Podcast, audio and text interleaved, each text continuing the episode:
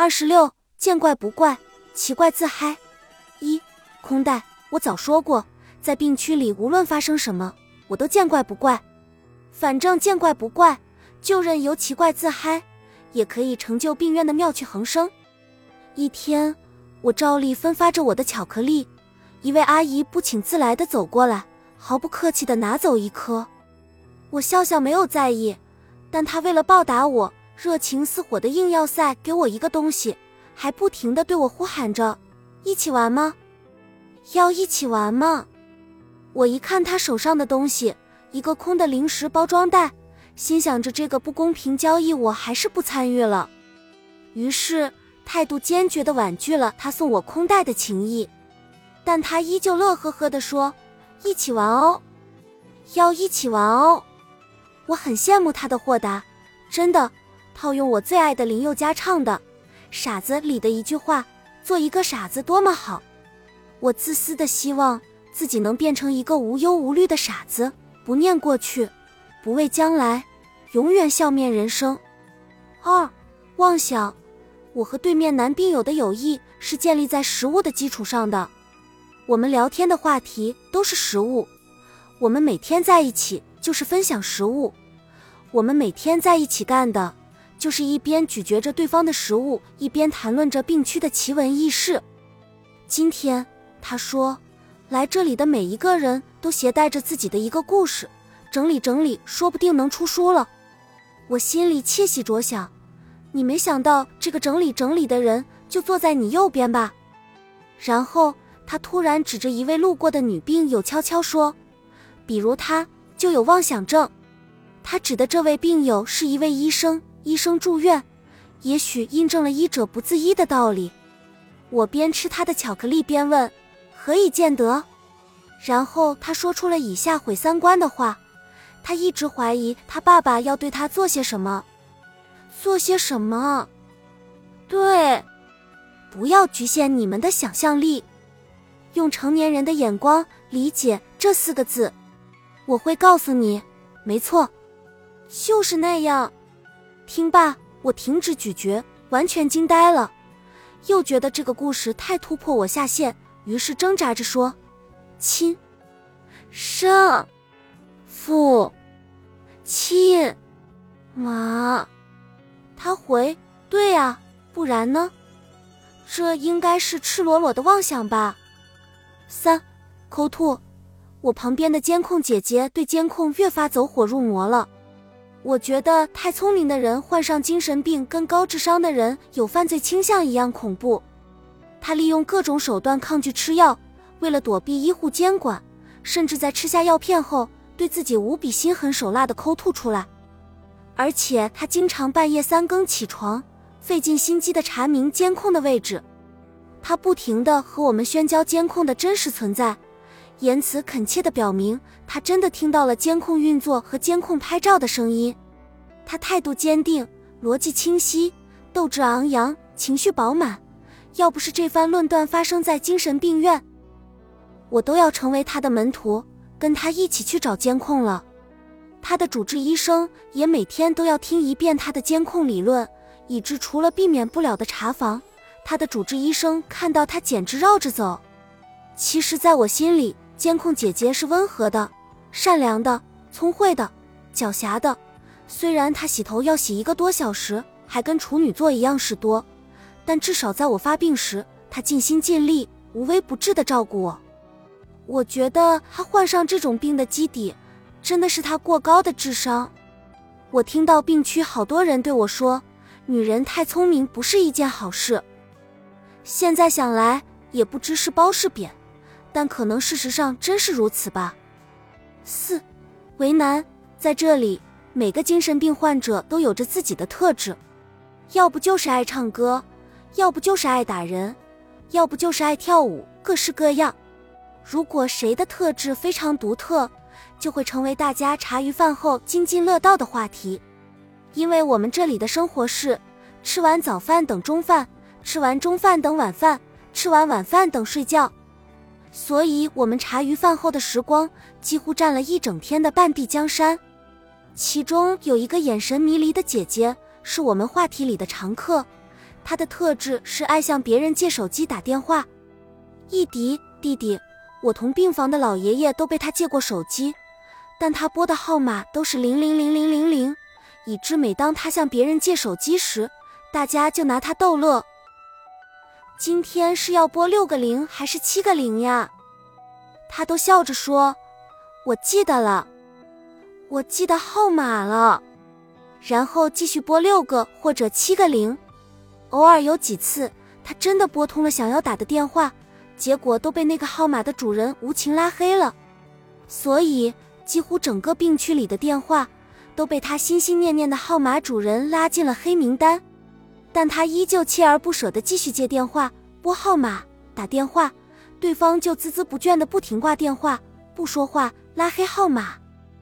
这到底是谁在为难谁啊？谁知道呢？我假象，我很害怕。而更让我害怕的是，我不知道自己在怕什么，我就是本能地感到恐惧。我发觉。原来受损的大脑真的能蒙蔽你的感知，塑造出各种虚幻的假象，就像我的害怕跟见鬼了的感觉其实别无二致。所以精神病患者的幻听、幻视、被害妄想，原来是真的听到了什么，看到了什么，真的觉得自己的性命受到威胁，危在旦夕。所以很多精神病患者都坚称自己没病，是由于他们被困又在了自己虚构的世界里。且因为人们永远只相信自己看到和听到的，所以他们坚信他们眼中的世界才是真实的。六，火星，比如我和你们说，其实我们是在火星上，你们肯定无法相信，因为你们的眼睛看到的是地球的大河山川，你们的理智告诉你们这里就是地球。同理，在精神病患者眼里，他们看到的就是火星。所以，无论外人怎么劝诫他们，我们是地球人呀，他们也同样不会相信。在病院的一个多月，我接触了很多人的幻觉体验，有你去死吧，你去死吧的幻听，也有看到花圈、棺材、已故亲人的幻视，更多的是有人在跟踪我，我被监视了这样的被害妄想。对于他们，我得出了以下结论。该配合演出的，我就好好配合他们的剧情吧，不要戳穿他们的火星幻想了，更不要试图用语言劝说他们回到正轨，因为只有靠药物和治疗的压制，才能让他们从火星回到地球。从火星到地球。七，阿华，我在病区的好朋友阿华是双向重症患者，在大家战战兢兢地猜想着自己到底能不能回去过年的时候。他已经被医生下了通牒，一定要在这跨年了，所以整个病区都没人像他那么定心。对此，天生乐天派的他说：“年吗？年年都能过，只要有个健康的身体，一切不是问题。”他下定了决心，这次一定要把病给根治了，不能跟以前似的，动不动又给送进来了。比起治病，牺牲过年的时间不算什么事。道理是这么个道理，但是面对一个个好朋友的离开，他也不免显得失落。我和伊迪说，病友一个个都出院了，谁愿意在病区过年呢？病区快变成阿华一个人的地盘了，可以改名叫阿华田了。伊迪笑着说：“等你出院了，要一起多来看看阿华。”我看着阿华，想着以前的自己，自不能收红包以后。我就越发觉得过年了无生趣。现在想来，其实无聊也是幸福的一种体现，因为无论是浮生一日的平凡，还是逢年过节的热闹，对像阿华这样的千千万万人来说，都是生命中活着的每一天。只要活着，那就灿烂又闪耀。八，低调。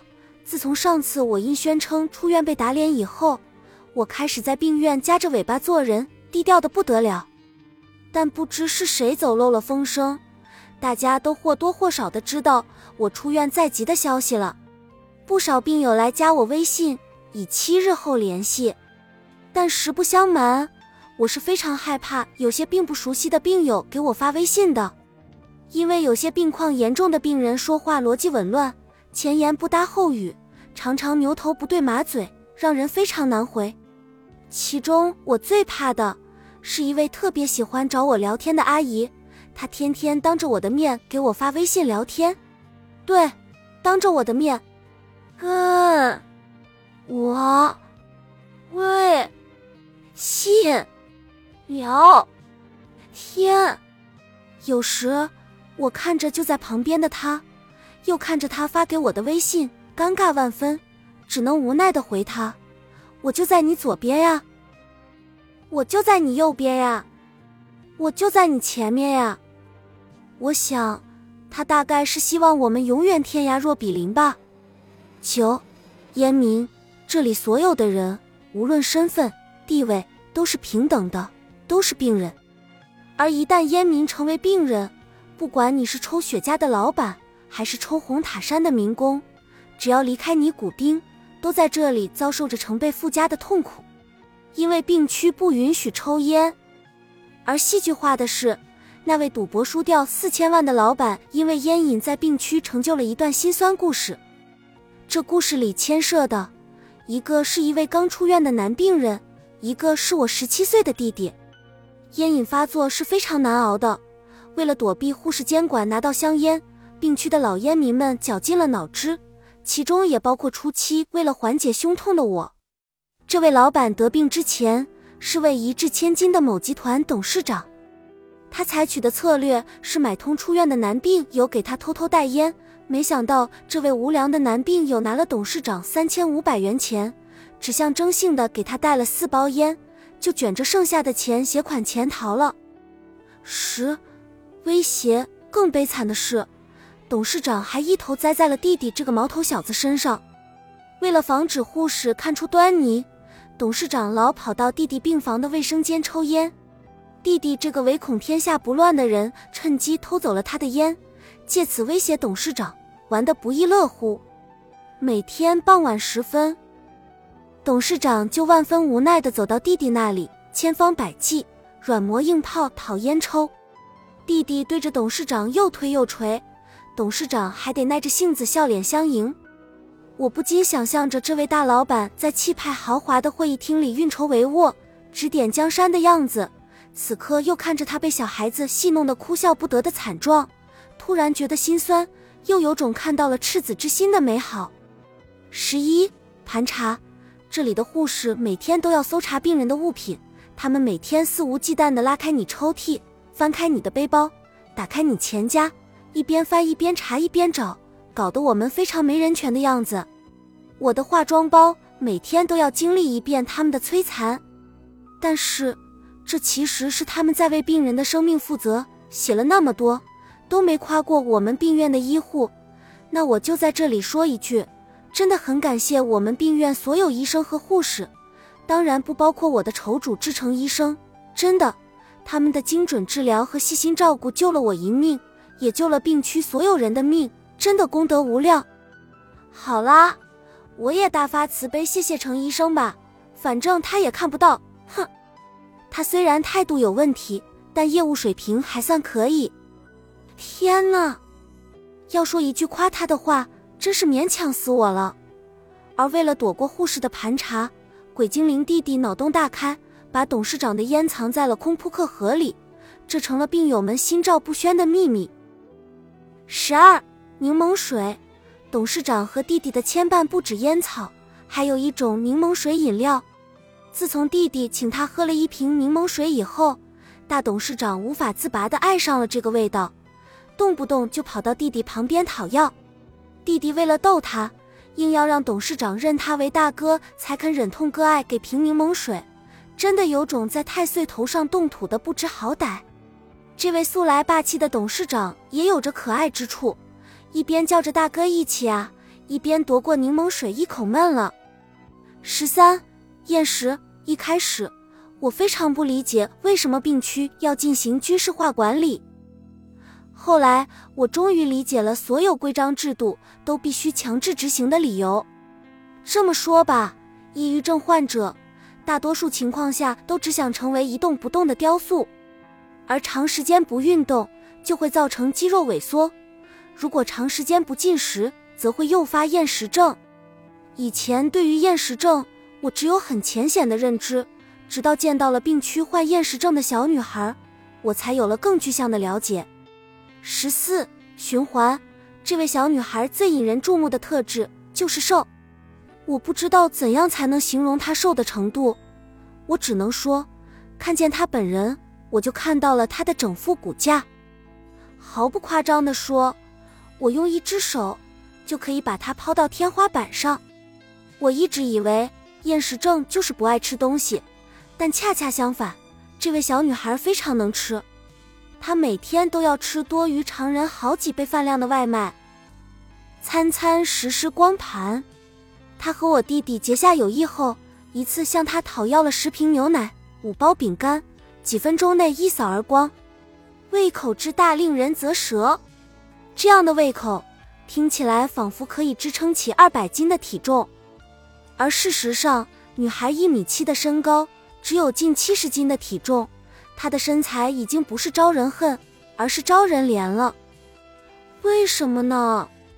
因为厌食症的影响，这个女孩子永远吃完吐，吐完吃，吃完再吐，吐完再吃，不停循环往复，不断苦苦挣扎。这种痛苦应该是常人无法想象的吧？原来能好好吃东西。也是莫大的幸福啊！十五，陌生。没想到快过年了，还有不少入院的病人。我想，他们应该都是铁了心来这跨大年了。弟弟的病房搬进了一位网瘾少年，满脸青春痘，压低着鸭舌帽檐，一副天涯浪子的不羁模样。看到他，我立马转过了身子，面靠墙壁。别人问我怎么了，我不知怎么说。就轻轻的回答，有点害怕。别人问我怕什么，我说看见陌生人，我有点害怕。这是真的，不知是与世隔绝久了还是怎么的。我现在看见陌生人就止不住的害怕。有时我想，我这个样子怎么回归社会呢？这么想着，我就更害怕了。十六幻听。这位网瘾少年有严重的幻听，他一直跟一个人聊着天，一个我们都看不见的人，所以在旁人看来，他就是在认真的自言自语。我有点好奇，尝试着听他说话的内容，其中一段是：“你都不吸毒啊？那玩什么？真的假的？别说了，我就是个游戏天才。别这样说。”对不起，对不起，我们不知道他究竟在跟谁对话，但仔细一听他的对话，似乎真的像某种有逻辑的聊天。看不见的人，十七响铃，幻听这种事情真的很玄乎。弟弟曾说，他五年级的时候就有幻听了，有一段时间，连续两个星期，他都听见隔壁的电话铃响。我说。那可能真的是隔壁电话铃响了呀。弟弟摇摇头，回道：“怪异的是，每天晚上九点，隔壁的电话铃声准时响起。我听得汗毛倒竖，突然想到伊迪以前和我说，他小时候老是听到有另一个小男孩在他耳边讲话，不过这个小男孩说的都是帮助和鼓励他的话。后来最后随着年龄渐长，这个小男孩的声音就消失了。”本集已经播放完毕，感谢您的收听，喜欢请点赞关注主播，主页有更多精彩内容。